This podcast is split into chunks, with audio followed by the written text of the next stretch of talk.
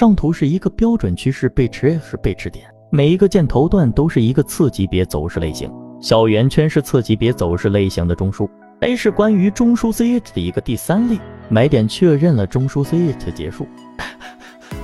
位置后的第一个次级别走势类型